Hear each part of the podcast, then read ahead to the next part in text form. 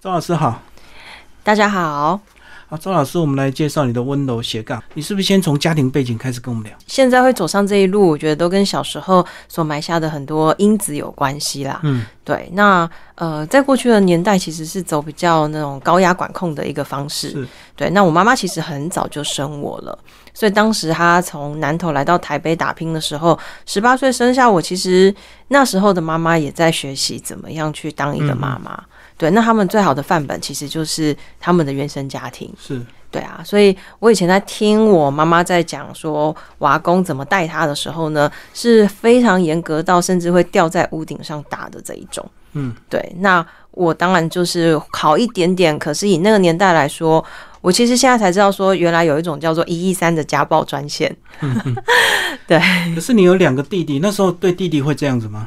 还不会，因为他们一个跟我差四岁，一个跟我差六岁，所以加上女生吧，好像她有一个比较多的担忧。嗯，那对你要求特别高啦。哦，非常高诶，因为我很印象很深刻的是，那时候我们在在学那个注音符号的时候，那个每一笔就是要多凸出来，或者是多少一点点的那个部分，就是我如果没有做到的话，不论是会被打手心啦、打脚底板啊，这种都很多。你觉得是不是也因为你妈妈可能书也没有念的比较多，所以她希望你能够读高一点？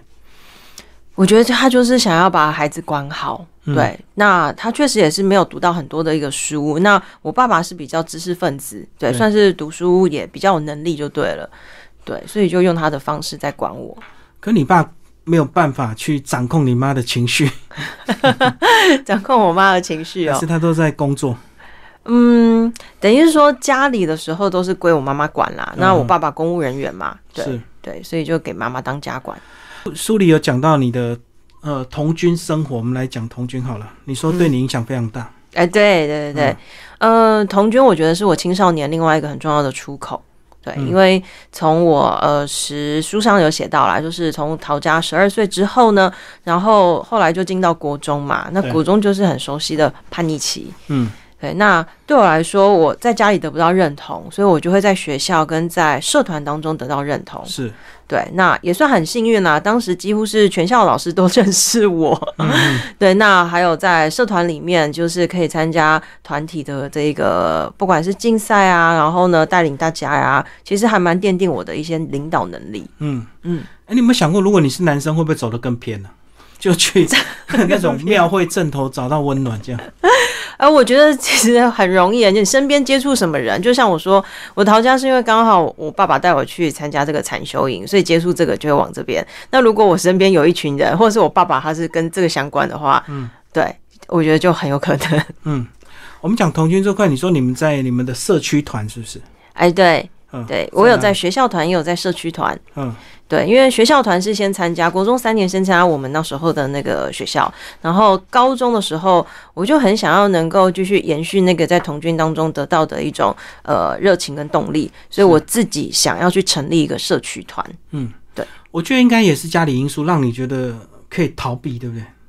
逃因为避、哦，童军常常有一些户外活动，或者是有一些过夜的活动嘛。对啦，但是其实一年其实就是两三次啦，嗯其实也不可能太多，因为每一次也是要花就是几千块的一些费用啊，对，只是你会交到一群很大很多的朋友，对，然后志同道合的，可以一起做一些什么事情的。嗯可是你虽然内心一直很叛逆，可是你功课还是没有太差，对不对？还还可是以，念了师大，对对，嗯就是，但是其实有起落啦，因为呃，国小、国中、国小因为被逼出来，所以成绩不错，国中也都还维持的可以，但其实高一、高二有掉下去，嗯，因为高一、高二在我在我们老师可能那时候就是属于比较偏需要辅导的问题学生，对，所以那时候我很常去辅导室，嗯对，跟心理的因缘大概就是从高中那一段开始结下来的，是不是因为已经国中拼过了，到高中就放松了，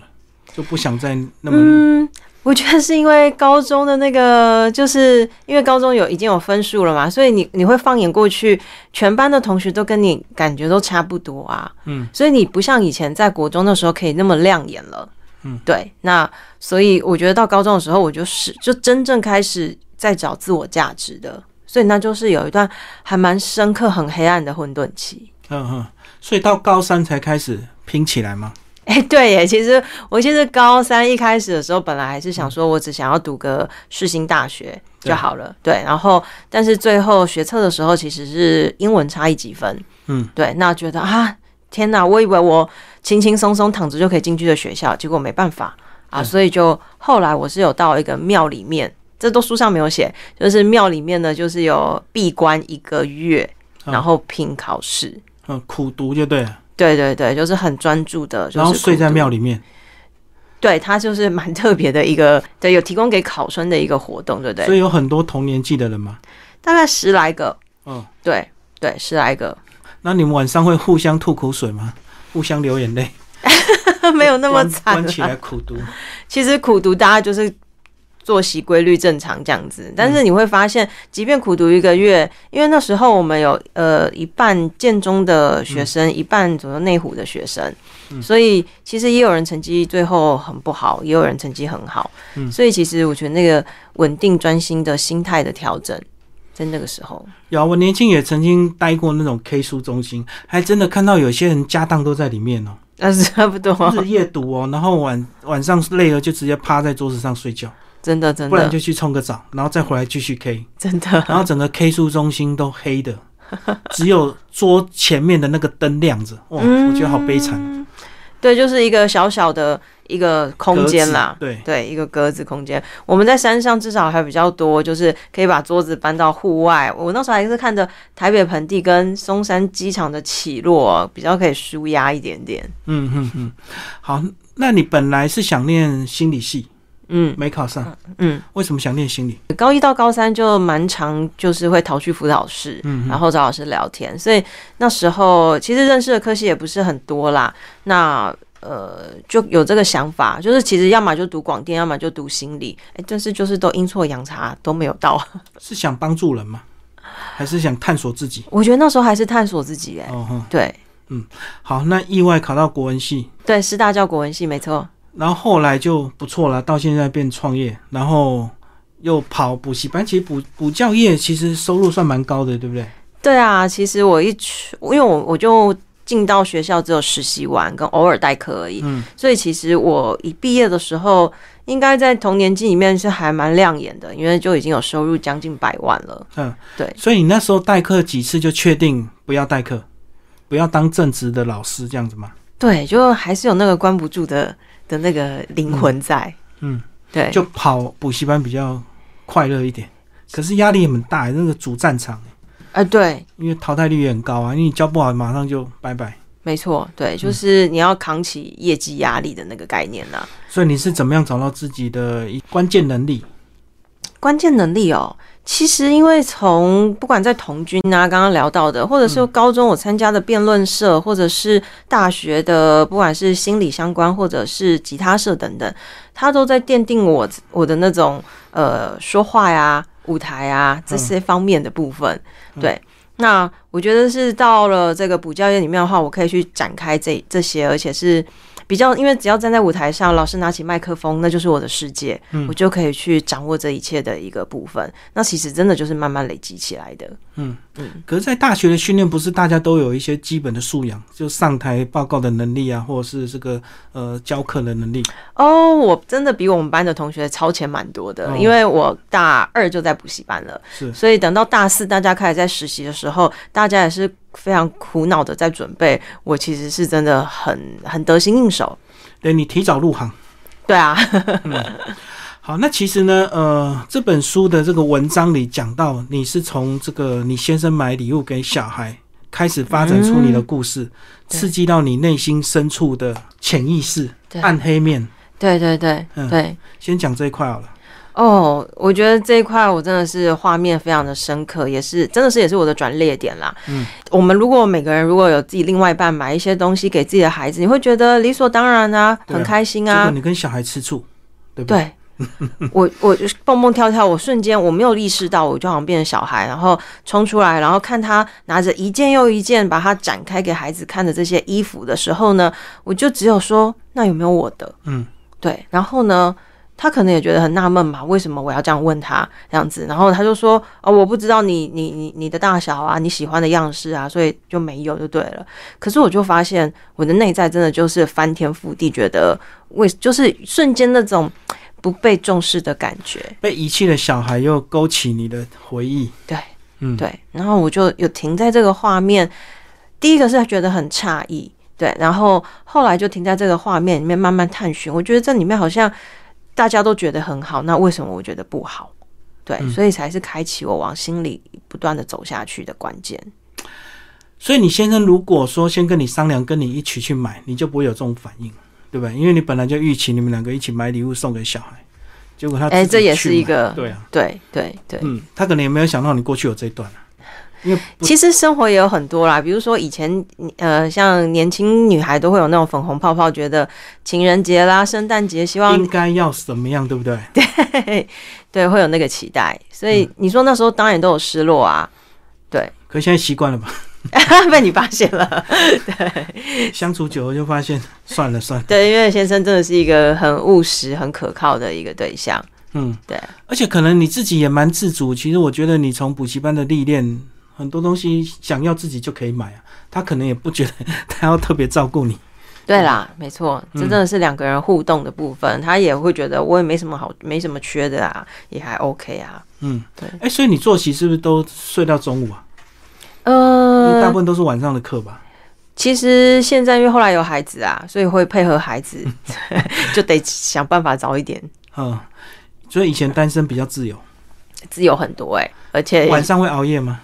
晚上以前蛮长的，嗯，对是备课吗？呃，对，备课也哦会、对，但是就是作息，因为补教老师有一个习惯，都几乎是会下课才去吃饭，然后晚餐兼宵夜是吗？差不多。所以那时候有感受到身体比较差吗？或者是肠胃不健康？会，其实会，但是年轻，因为那时候更年轻嘛，二十几岁，你可能就觉得还好，而且大家都这样啊。嗯，理对所当然。对对对对对，那久了之后，三十几岁，慢慢不管是那个什么胃酸啊、胃食道啊，各种的，诶，也不是只有我这样，其实很多的同业也会这样，嗯哦也会身体真的出现一些问题。所以是不是大家有共识，就赶快赚到钱，早一点退休离开，嗯拼到四十岁就可以终身财富自由这样？嗯，我觉得现在有越来越多的老师有这样子，其实包含连学校老师，我听到的也越来越多。嗯嗯嗯，对所以在年轻的时候就不太会保 养，他们就想要赶快赚到钱就对了。就老人花那个拿钱来养医生的概念，哎、可是你比较特别，你虽然一路呃在补教业，后来有创业，可是你还是有三个小孩，对啊，哇，那你怎么兼顾啊？我觉得走斜杠其实很重要，就是要活出自己。嗯，那一样啊，成为妈妈当中的话，因为我的小孩其实最大的十一岁，嗯，然后其次的是八岁，嗯，然后最小的现在其实才一岁多而已。就最近的事是意外吗？第三个，嗯，我们在疫情当中在家非常认真的贡献给国家，对啊，所以当然这这个最小的孩子又让我要再多把妈妈的身份再多调回来一些些。在延长是啊，就是那时把候其实好纠葛哦，因为把屎把尿，连我老公都觉得我应该不会留这个小孩，嗯，然后他很放心的做交给我做决定，结果想不到我在最后的时候跟他说好，我要生他。嗯，对，就是因为他觉得我既然这么在乎事业啊，在乎自己想要做的事情，怎么还会想要生老三？所以他本来想两个应该也够了吧？对啊，对啊，我们两个的想法就是绰绰有余，而且都男生嘛，也没有任何其他的压力啦。嗯，对。所以第三个女生，第三个是女生，所以对就，发现世界很美好，还不错。因为如果三个，可能现在会更惨。会吵死。对，而且哥哥会一直欺负弟弟，因为对啊，会不会吃醋啊？就是因为你现在重心等于都在第三个嘛。中间那个孩子，我觉得比较明显。嗯，对，因为他呃，相对比原本的老幺，他也会是比较讨好型，也是比较引人哦关注的。突然就被忽略了。对他，他是一个我觉得又爱又恨，就是也很爱美美，他特别照顾人，也非常温暖，嗯但是同时也会有刚刚那个主持人说的这个争宠吃醋的部分。嗯，因为等于你们现在两个人重心全部都在最小的，哦，还不止哦，爸爸妈妈、阿公阿妈都是哎、开始上演那个后宫《甄嬛传》，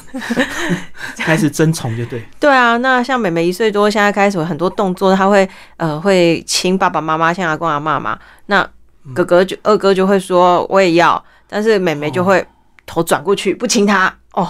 那个就很明显。哦，对，现在动作更多，以前只能躺着，还没有那么明显，就对。对啊，对啊，对啊，所以现在会走了吧？一岁。一岁多会喽。嗯嗯嗯。对，好，所以后来讲你这个那个欣喜文创，好吧？欣喜文创是一个你另外的一个副业，对不对？对，就是接下来要往这个方向走向，跟以心灵为主导的这样的一个方式，提供给我身边或者是更需要这方面的朋友。嗯，所以你是以塔罗跟财富流为主。哎，对，目前是往这个方向走。可是如果以我看你的这个资历，我看到你这个从补教业一路都很顺利，那婚姻也不错，小孩也这个很正常，那为什么你还会去探索心灵这一块？嗯，这个心灵这一块，其实就是从我们刚刚最前面谈到受的那伤个的吗？对，那不是只有我呀，我身边有很多的人嗯也是走这样的一个历程。对所以我其实接触了呃塔罗的部分的话，也是因为跟这个有很有缘分。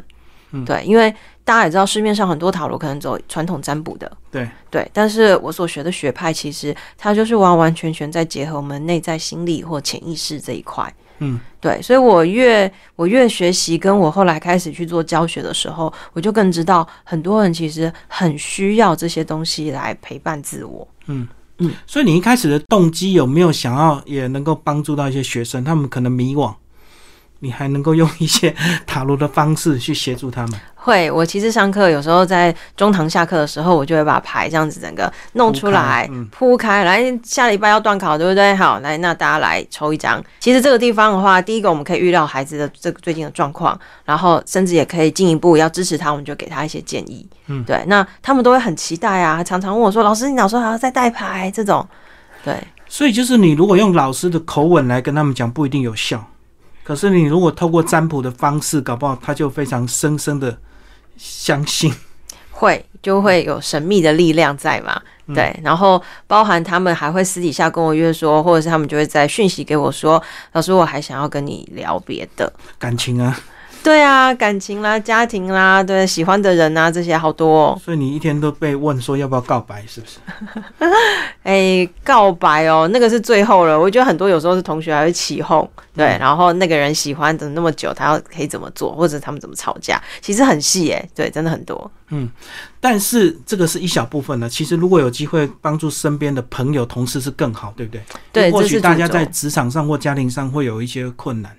对，这个就是真的主轴就对了，因为。其实我们常常跟朋友们或姐妹们聚会啊，大家其实习惯聊的可能就是我们刚刚说的工作啦、事业啦、老公啊、有没对有小孩啊，对不对？但是我从带着塔罗跟身边的人开始从呃算牌练习开始，我发现我们的对谈真的可以走得很深入跟很内在。嗯，对，我们就不会是很谈很表面的，因为那些表象有一些人看起来光鲜亮丽，可是内在其实他们有很多还是没有办法真的活出他自己真正想要的生命的样貌。嗯，那其实透过牌，你会很清楚看到这些东西。好，我们刚刚讲探索内在，可是跟你另外一个这个专业财富流好像又不太一样，因为我们讲心灵层次，好像就金钱就会 置于生死之 外，，哎对对对，好像又蛮冲突的、欸对对对对对，呃，当然我们说市面上有非常多各种讲财务、财商各方面的一个课程，那可能我觉得是时间点也到了，那再来就是。这一个财富流，它其实搭配的课程，其实里面有一半在讲心灵，在讲内在。不是讲操作技巧。哎、买股不技巧是，不是，不是，嗯他完全不讲这些。嗯，对，所以他我们是你会去看到你自己与金钱的关系。对啊，比如说，如果你只是把金钱只有纯粹当成工具，或者是你讨厌它，你觉得钱是罪恶的，那基本上这样子的人，其实拥有钱就算来得快，也会走得很快。其实我知道很多人觉得罪恶是因为赚不到， 所以就羡提慕，高自己的层次，说我视金钱如粪土。对啊，嗯，其实他掌握不到方向啊。对，没错。可是你要先把这些观念给放下，就像你要追女朋友、追你要跟男生在一起一样嘛。你如果对他有这么复杂讨厌的话，那基本上你们的关系就很纠葛，你也不可能跟他更靠近啊。对，因为追不到他嘛，就会说他高高在上啊，他假清高啊，他不配。其实是因为追不到嘛。 对，你的比喻非常棒。哎、所以你也可以当爱情智商师啊， 有没有在进修爱情这一块？就是也会透过牌跟朋友聊啦。嗯，所以总观来讲，你写这本书，我觉得刚好也蛮好的，你的时间点，因为因为刚好你的人生也到了一个比较相对稳定，嗯圆满的一个地步，对不对？嗯，然后来出这本书，对啊，更有说服力。对，就是自己走入了这个一路的一个过程啦。对我跟其他的这些伙伴们的比比较不一样的部分，就是他们可能就一路上真的就是完全走创业，可是我是算是跟着自己的内在的这个旅程，嗯慢慢的去延伸出来这个方向的。可是如果讲创业的话，你在这几年慢慢在补教业有名，没有人跟你合伙吗？我知道很多人就有新的合作方式啊，他开一个新的补习班，你来擦干股，哎、对，你好不了用解出。钱啊，那你就用你的专业跟技术。对，那个，因为应该是说呢，其实很多啊，以前最早我的师傅也问我说，我要不要去教更南洋街的大补习班的这种方式，其实。应该是说，补教业也是有比较复杂的部分。那因为它是既必须要做商业，也要去做教育的这两块，所以其实有很多东西，可能我当时真的年纪轻也不适应吧，或者是也会有所谓的应酬的这样子的一个环境在。嗯，对啊，那我其实比较想要能够更贴近人心，专心教育就对。对，跟孩子有更多深入的一个部分。以前年轻，那现在不就刚好了吗？ 那现在如果人家来跟你谈 呢，你是不是可能？但是补教业的风气差不多是这样啊，嗯对啊，所以还那是要应酬就对。呃，当然我们如果我今天自己当老板，我可以自己做选择嘛，嗯对，那只是我不知道哎、我现在就是对于就是教育这部分的话，我会想要用更不用。扣着课业、学业这部分，嗯对我可以用别的方式跟孩子去做对谈。反正你就成立这个新喜文创就对，也是一种创业嘛。对啊，对，嗯没错，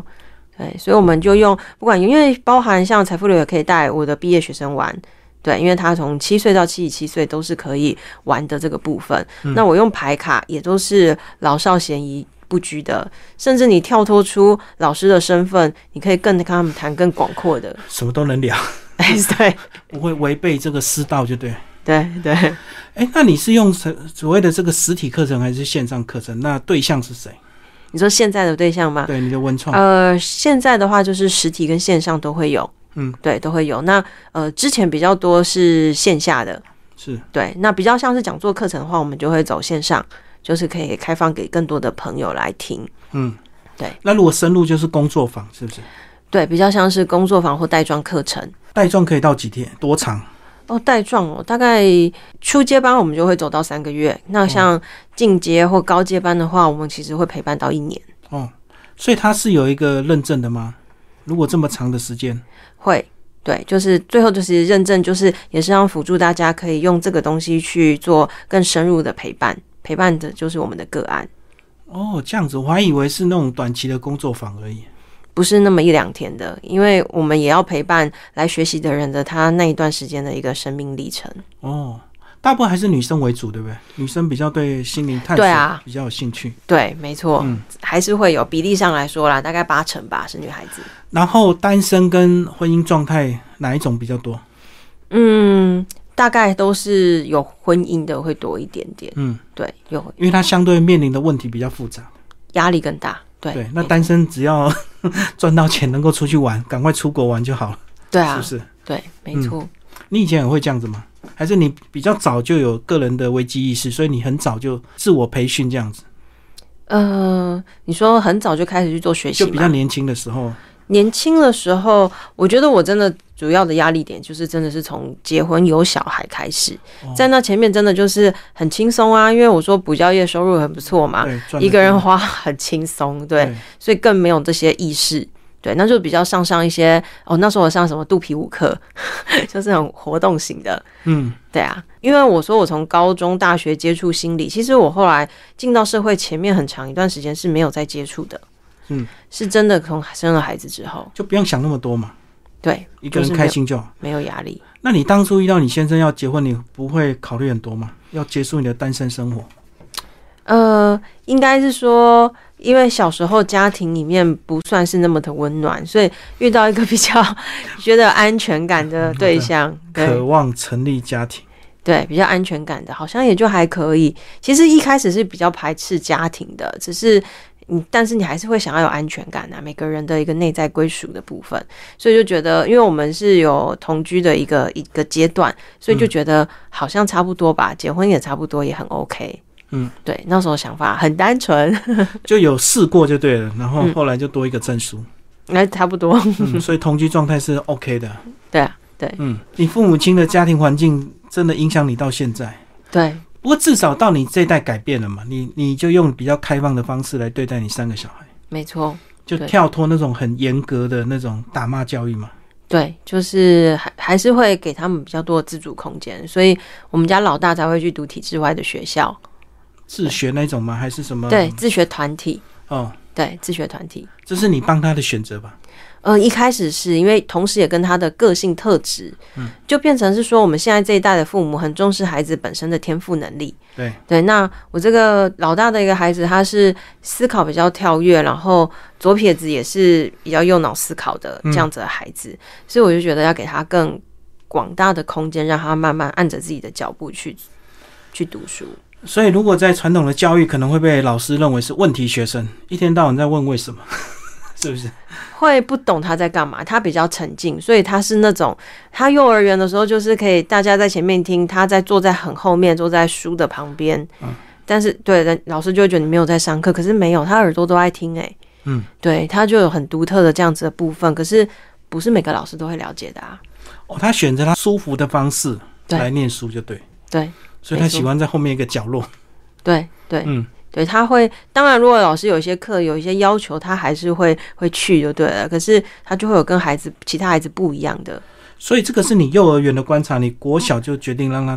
念体制外。对他从小一的时候就你去没让读他先尝试进入一般的教育没有哎、那时候哦，对你有决心， 对就要扛起一些责任就对了。嗯，对，就了解孩子，然后也那时候其实也是找了蛮多间去听了一些学校。他相对的学费会贵吗？嗯，我觉得可以把它想象成类似私立学校的收费，哦，对，反正就是一种投资吗？你觉得？嗯孩子也是啊。那我觉得那也是我对教育的信仰，嗯，对，想要给他更更能够去找到他自己，不管是兴趣跟他自己是谁的这样子的方向。那既然老大这样子，那是不是老二、老三都可能走这样的路？因为他们也会说哥哥为什么念那种学 校，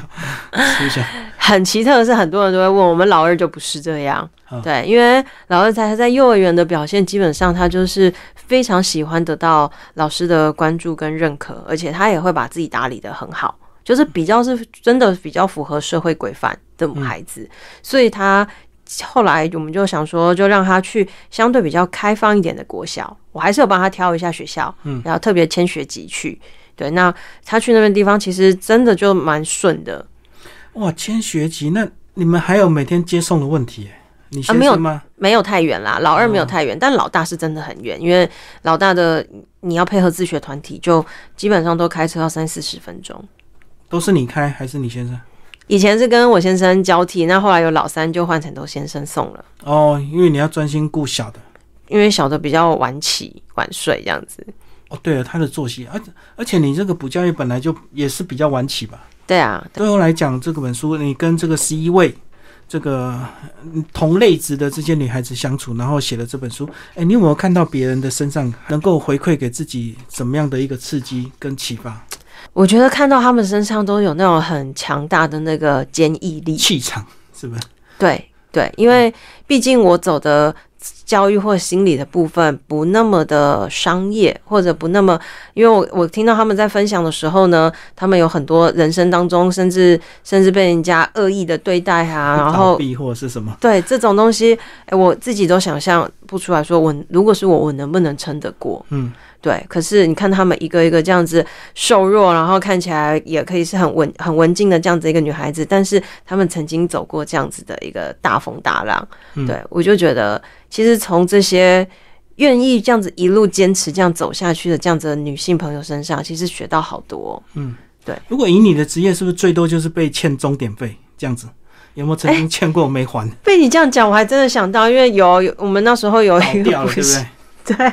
对对对，我有被欠过好几个月的终点，到现在都没有回来啊，就倒了就嘛，不见了还是跑了？跑了。哦，反正以前补习班就这样，对对对，就跑了。而且以前你所们欠终是年轻老师啊，可能也不太会自我保护。对，而且那时候是全部的员工跟授课老师全部都有都都都遇到这件事情，那你们后来有集体诉讼吗？还是大家都有认赔没看人？哦？有些人有告，有些人没告。对我就没有哎、对我刚才突然想到这件事， 因为告其实还是蛮花精神的，律师也要钱啊。所以对后来很多人就算了，对，没错，嗯，只是倒霉的欠很多啦。那如果聪明的就欠少一点这样而已。对我算是可能被欠的比较少，所以那时候我也没有很专注在这件事情上，就算了吧。 不是，因为你那时候年轻，钟点费还很低。 如果你是现在，你就 可能那钟点费就不一样，你就欠很 多了对对对，也是，啊。人生就是一个过程跟学习。对啊，没错。嗯，好，最后讲一下你先生好了，怎么样这几年跟你配合？ 我觉得你应该比较主导性比较强一点，老师个性。呃，其实我先生他本身也是那个开一间车行，也算是小有名气的一个老板就对了。嗯那呃，我觉得一开始我我很欣赏他的部分，就是他对于工作上面的那个认真专注的部分，完全是责无旁贷的。对，那在没有结婚前的时候，他其实还可以工作到十点、十一点才下班。那当然，后来为了家庭，他逐步的就是一直缩短到对现在七点就可以可以回家这样子。所以其实对他在专业上的部分，所以我觉得他是很有想法。但是在当然我们在相处沟通上面的话呢，